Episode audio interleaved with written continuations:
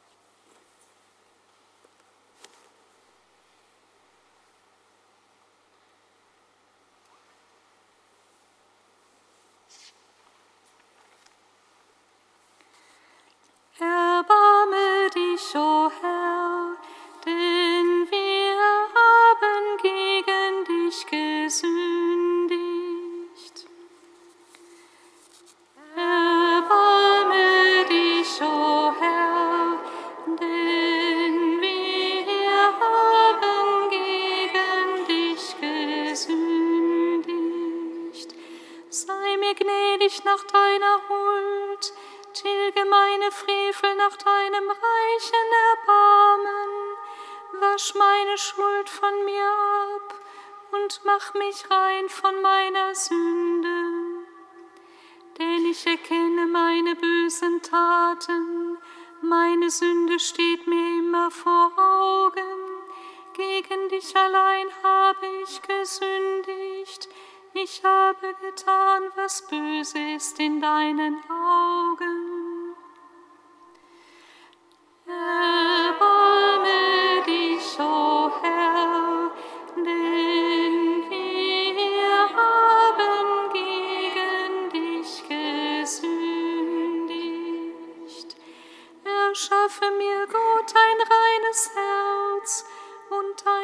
Festen Geist erneuere in meinem Innern. Verwirf mich nicht vor deinem Angesicht, deinen Heiligen Geist nimm nicht von mir.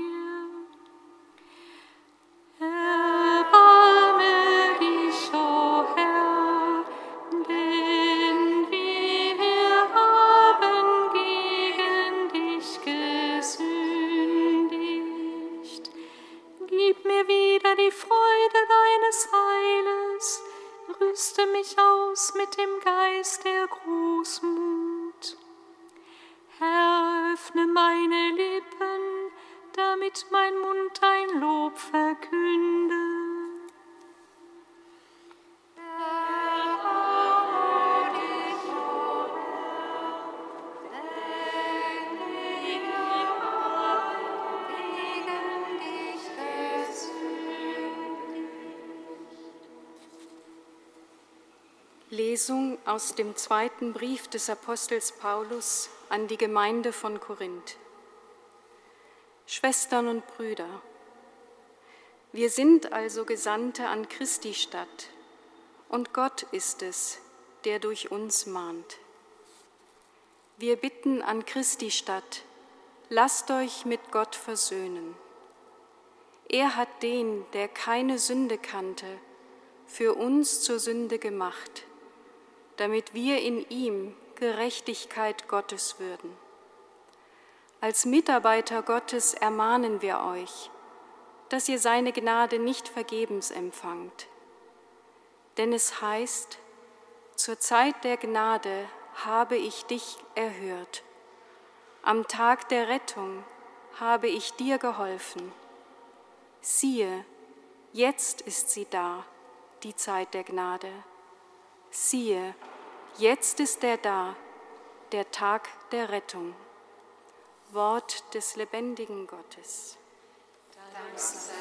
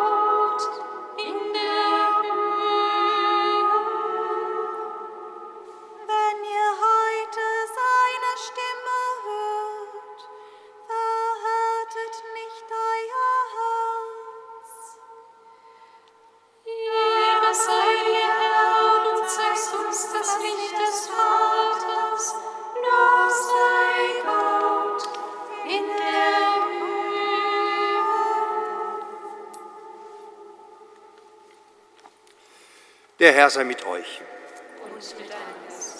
Aus dem heiligen Evangelium nach Matthäus. In jener Zeit sprach Jesus zu seinen Jüngern, Hütet euch, eure Gerechtigkeit vor den Menschen zu tun, um von ihnen gesehen zu werden. Sonst habt ihr keinen Lohn von eurem Vater im Himmel zu erwarten.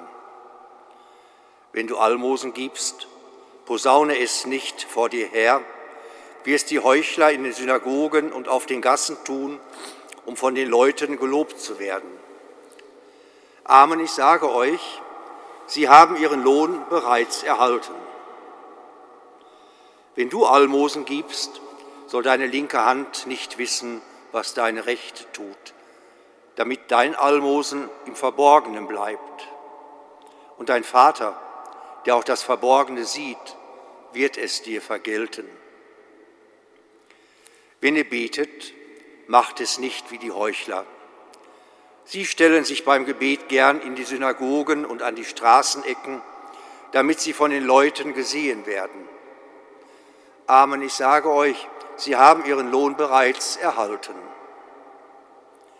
Du aber, wenn du betest, geh in deine Kammer, schließ die Tür zu dann bete zu deinem Vater, der im Verborgenen ist. Dein Vater, der auch das Verborgene sieht, wird es dir vergelten. Wenn ihr fastet, macht kein finsteres Gesicht wie die Heuchler. Sie geben sich ein trübseliges Aussehen, damit die Leute merken, dass sie fasten. Amen, ich sage euch, sie haben ihren Lohn bereits erhalten. Du aber, wenn du fastest, salbe dein Haupt und wasche dein Gesicht, damit die Leute nicht merken, dass du fastest, sondern nur dein Vater, der im Verborgenen ist. Und dein Vater, der, im Verborgenen, der das Verborgene sieht, wird es dir vergelten. Evangelium unseres Herrn Jesus Christus.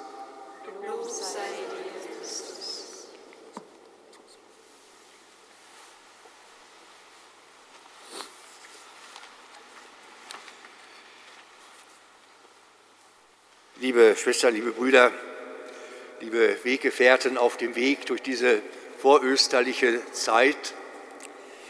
Unser Leben, das wissen wir irgendwie alle, besteht in vielen Bereichen aus Verhaltensmustern.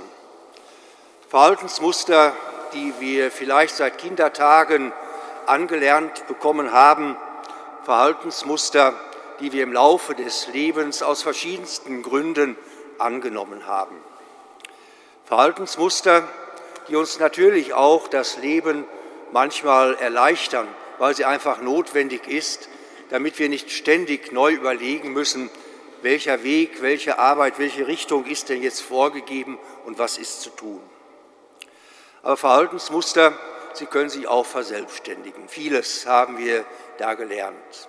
Gut und richtig zu handeln, wie man sich benimmt einem anderen gegenüber, was man zu tun und zu lassen hat. Und das, was für unser Leben insgesamt gilt, gilt natürlich dann auch für unser Glaubensleben.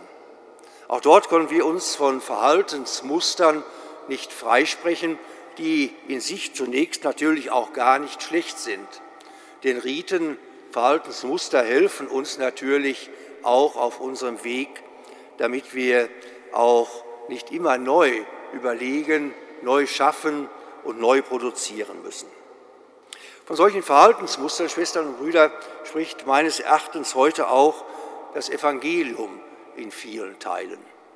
Hier geht es um die religiösen Verhaltensmuster, sicherlich damals in jüdischer Zeit, im jüdischen Glauben, aber übertragen sicherlich auch auf uns. Was gehört dazu? Was musst du machen, um ein guter, gläubiger Christ, eine gute, gläubige Christin zu sein? Ja, es sind Grundfesten unseres Glaubens, das Gebet, das Fasten und die Barmherzigkeit.